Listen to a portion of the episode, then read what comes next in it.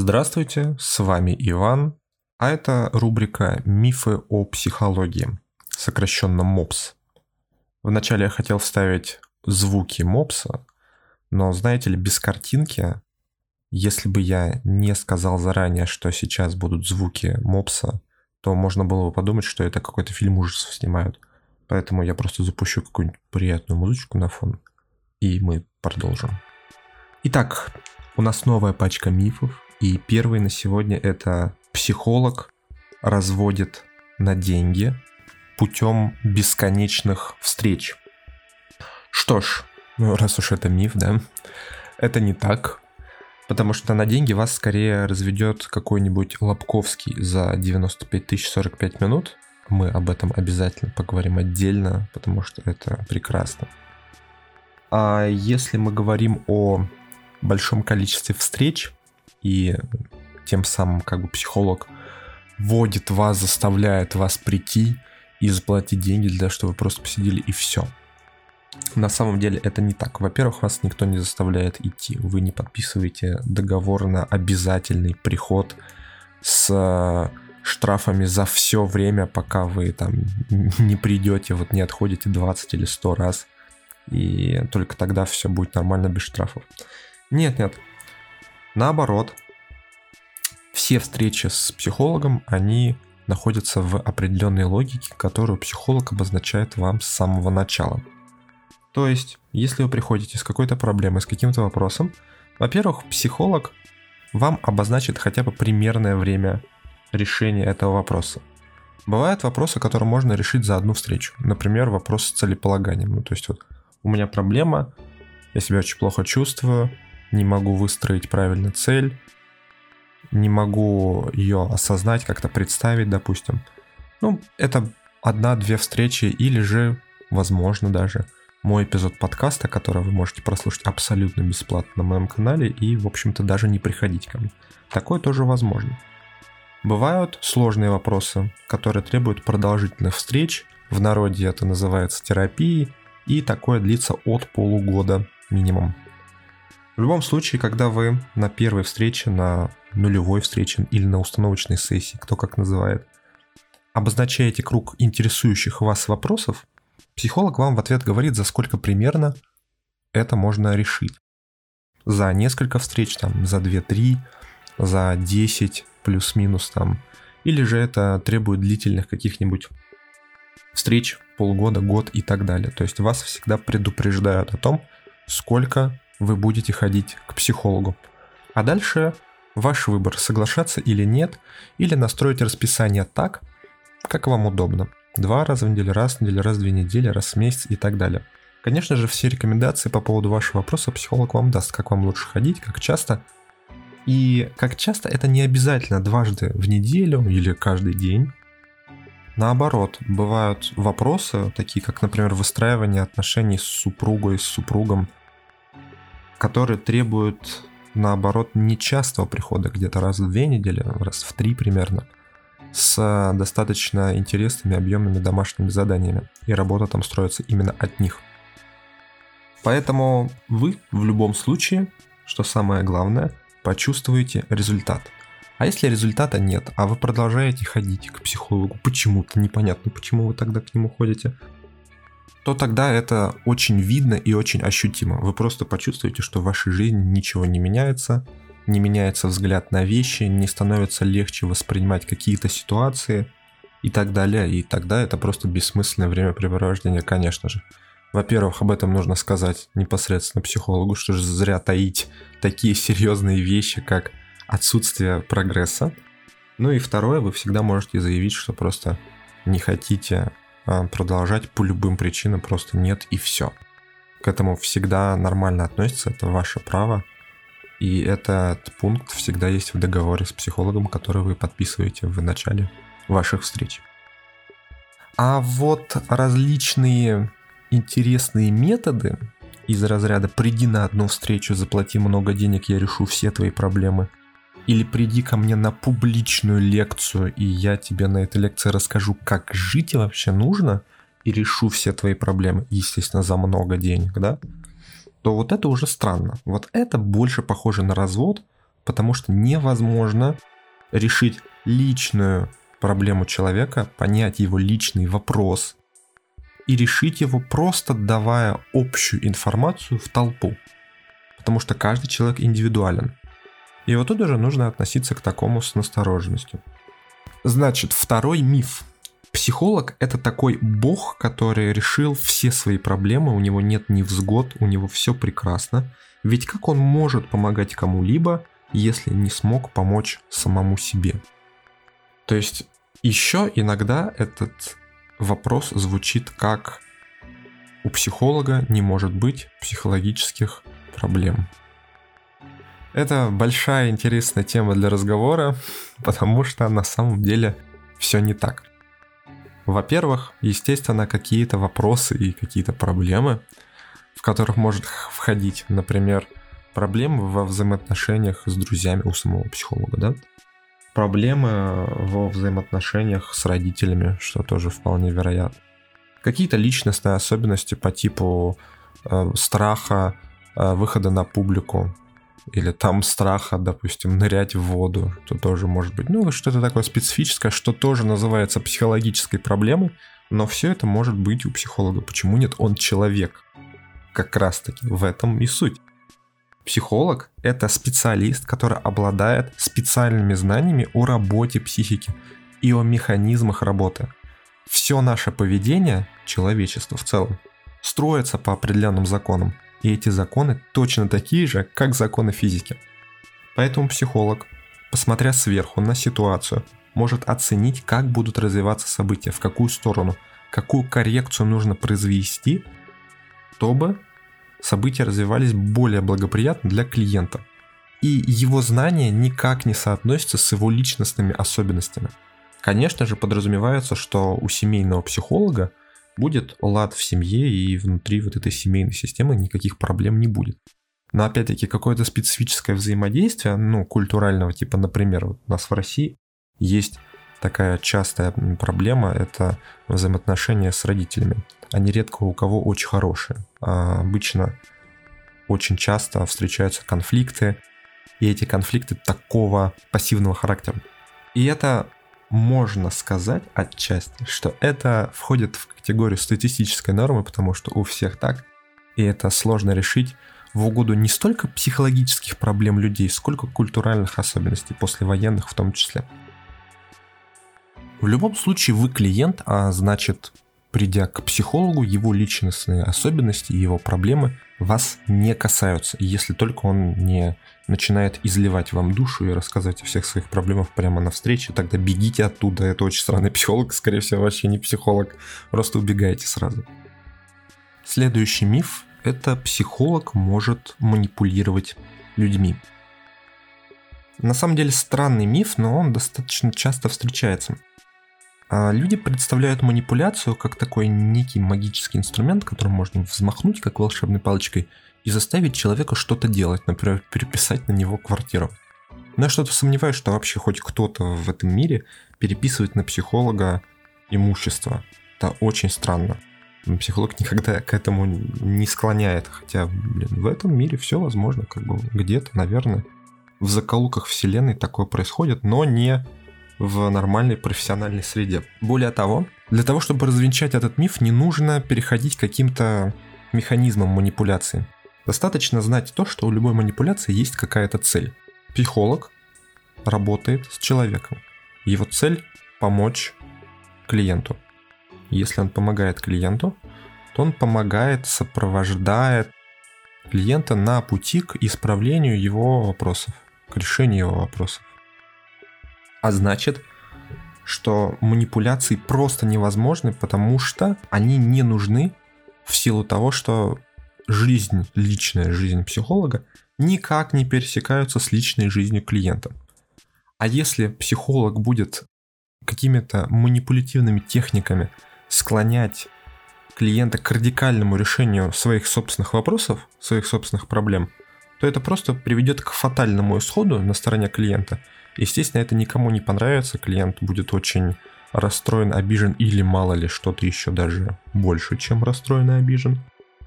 И тогда просто встреча прекратится, и репутация будет потеряна. А репутацию потерять очень-очень просто.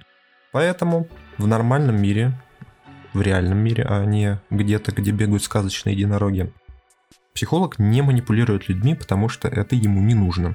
Следующий миф – это то, что к психологу ходят только больные люди. Очень популярный и распространенный миф, растет он корнями от того, что психолог и психиатр, особенно такой карательный психиатр, это одно и то же. И если ты пришел с какими-то проблемами к психологу, то все, ты псих, у тебя что-то не то.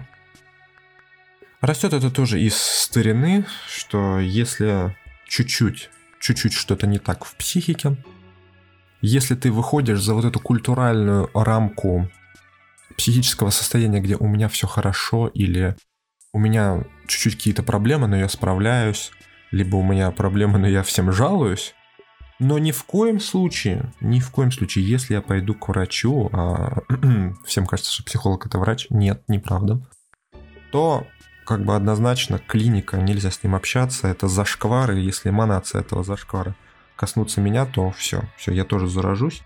Поэтому психолог работает только с исключительно больными людьми. Нет, это не так. Наоборот, совсем наоборот, психолог работает исключительно и только со здоровыми людьми. Как только психолог видит, что есть подозрение на какой-то диагноз, он тут же рекомендует обратиться в соответствующие структуры, в определенную клинику или просто говорит, что, знаете, обратитесь там по такому-то номеру, или просто говорит, обратитесь к психиатру, это вполне нормально. Существуют вполне адекватные э, люди, у которых есть диагноз, они этого не понимают, но адекватно на это реагируют. Психолог просто откажется от работы с таким, потому что это совсем-совсем другая область работы, это уже область психиатрии. Психолог же работает с психологическими трудностями. В трудности входит все, от страхов просто выйти на публику или даже выйти на улицу, просто увидеть много людей, до проблем в семье. Одно из самых частых тем, одной из самых частых тем, что встречается у нас в популяции в России. То есть это разногласия в семье, это ругань, это недопонимание детей, непонимание родителей, различные конфликты, разводы и так далее. Это все выходит за рамки нормального психического поведения. Это все за рамками нормы на самом деле. И с этим психолог и работает. Следующий миф – это консультация у психолога – это только для нефтяных магнатов. Мне так написали этот миф. Больше про то, что психолог – это всегда дорого, это непозволительно для обычного рабочего населения. То на самом деле тоже не совсем так. Хотя это правда отчасти. Почему отчасти? А, ну, начнем с того, что, конечно же, не только нефтяные магнаты способны позволить себе психолога. Нет, обычный народ тоже может, но с квалификацией психолога, с узнаваемостью психолога растет и его цена. Почему? Потому что, как бы это ни казалось, но психологи сегодня нуждаются все. Потому что у всех так или иначе есть какие-то вопросы, есть особенности, которые человек сам решить не в состоянии. Ну вот, говоря за себя и за свою любимую тему о семейной системе, статистика разводов говорит уже о многом. А развод – это не хороший исход в семье, но очень даже, очень даже нехороший.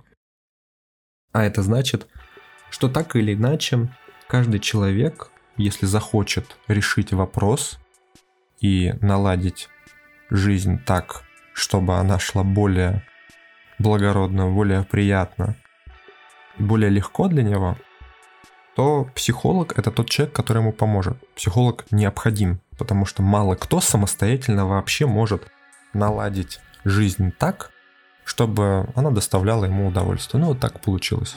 Соответственно, когда психолог набирает популярность любыми методами, к нему начинает приходить народ пачками. Вот очень-очень много человек начинает приходить и жаловаться. И в работе психолога есть несколько этапов прохождения. Это, например, отсечение аудитории, которые любят походить бесплатно, отсечение жалующейся, особо жалующейся аудитории, которая не хочет решать свои проблемы и вопросы. А также еще несколько шагов, которые нужно решить психологу, и все они на самом деле решаются очень простым, банальным методом, это повышением цены. С одной стороны отсекаются те, кто просто не может заплатить такую сумму, а с другой стороны приходят люди, которые понимают, что решение этого вопроса требует таких-то денег. А есть в психологии масс такая вещь, что чем больше человек платит за что-то, тем больше он это ценит. Так оно устроено. Это, это уже не придумка, это не миф далеко. Соответственно, чем больше у психолога квалификации и чем больше его знает человек, тем выше у него цена. Но это не значит, что более молодой психолог, у которого низкий ценник, которого знает меньше народу, он хуже. Главное, чтобы он был психологом, то есть у него было психологическое образование, которое хотя бы от там, 4 лет обучения. Потому что в этом случае он знает все необходимые ему инструменты и все необходимые ему знания у него тоже есть. И он способен помогать людям на абсолютно тех же основаниях. Повышение цены зависит не от того, что психолог неожиданно узнал что-то новое, вот научился прям что-то такое решать, вот необычное. Нет. Это зависит просто от того, что нужно отсекать людей, которые идут, валят буквально на него. Это облегчение его собственной жизни. Ну и улучшение благосостояния, потому что он больше платит, он удивительно. Поэтому не надо стесняться, если увидите психолога, идите. Если вам нужен психолог, то найдите его, сходите к нему, посмотрите, как он работает, проведите пару встреч, и если эффект будет, что самое главное, должен быть эффект, то все хорошо, и неважно, какая там стоимость. Следующий миф, на сегодня последний, это то, что психолог это долго, дорого и без гарантий. Что ж, про дорого мы ответили. Да, бывает дорого, да. Зачастую дорого. Про долго частично тоже об этом я говорил в начале, но важно понимать, что психолог всегда обозначает сроки. То есть он заранее говорит, что мы будем с вами долго, мы с вами на год и больше. Или же говорит, что э, мы с вами на 6-10 встреч. И вы уже сами вправе согласиться или отказаться. И если вы соглашаетесь на определенный срок по логике, по которой говорит вам психолог. То есть он говорит, мы с вами на год, потому что, и называет причину ваших, вашего вопроса, да, вашей проблемы. Если вы соглашаетесь, то для вас это не так уж и долго. Это решение вашего вопроса. Вы согласились с его логикой. Психолог показал вам, почему это так. Но на самом деле далеко не все вопросы требуют продолжительного какого-то длительного решения и больших встреч по году и более. А по поводу без гарантий, это изначально неправильная постановка вопроса. Вообще, что такое гарантия? Гарантия – это уверенность покупателя в том, что при поломке объекта придет исполнитель и починит, исправит поломку, заменит предмет, э, что-нибудь сделает, что вот этот предмет купленный, он будет продолжать работать. Это именно чувство, гарантия это чувство. Если нет уверенности в том, что исполнитель придет исправить, то гарантии нет. А если нет уверенности в том, что он придет и сделает это не бесплатно, ну тогда тоже гарантии нет, потому что я как бы плачу за, за поломку. То есть это тоже не гарантия. При работе с психологом логика совершенно иная, потому что нет исполнителя. Психолог не исполнитель. Это не мастер, которому можно сказать, на, держи, значит, мою психику, на, держи мою маму, исправишь, позвони. Так не работает. Работает в основном клиент. Психолог сопровождает, помогает, направляет, рассказывает в конечном итоге. Да, дают какую-то теорию, как я вам сейчас это делаю. Для того, чтобы определенные вопросы в жизни клиента решились. И если клиент их решает, то есть жизнь налаживается, например, отношения с матерью становятся лучше, потому что клиент поработал, не потому что психолог пришел и такой, слушай, не кричать на нее, сиди, сиди. И получается, в этом случае нужна гарантия, да, если психолог уйдет, мать снова начнет кричать, и все плохо, как бы психолог, возвращайся, где гарантия? Ты же сказал, что он не будет кричать. Нет, клиент сам налаживает отношения в той логике, которой они проработали это на сессиях с психологом.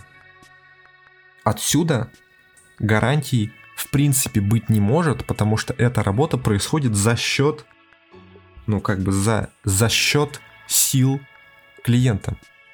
А это значит, что и заказчик, и исполнитель в данной ситуации это клиент.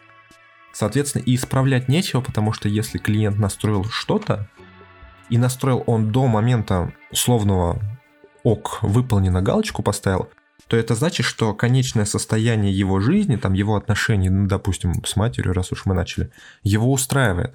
А это значит, что чинить уже ничего не придется, потому что все так, как и должно быть. Поэтому говорить, что психолог это без гарантии, вообще некорректно. Какие гарантии? Психолог не делает ничего, он не, не чинит, не берет психику и чинит ее, отдает, значит, клиенту как-то там когда-нибудь звонит и говорит, все, готово, приходи все сделал, больше барахлить не будет, ты адекватный. Нет, такого нет. Что ж, а на этом сегодня все. С вами был Иван. Моя почта для вопросов, для записи любезно расположена в описании к каналу. Только увидеть ее можно, зайдя с компьютером. Заходите, пишите, спрашивайте. А на сегодня все. Пока.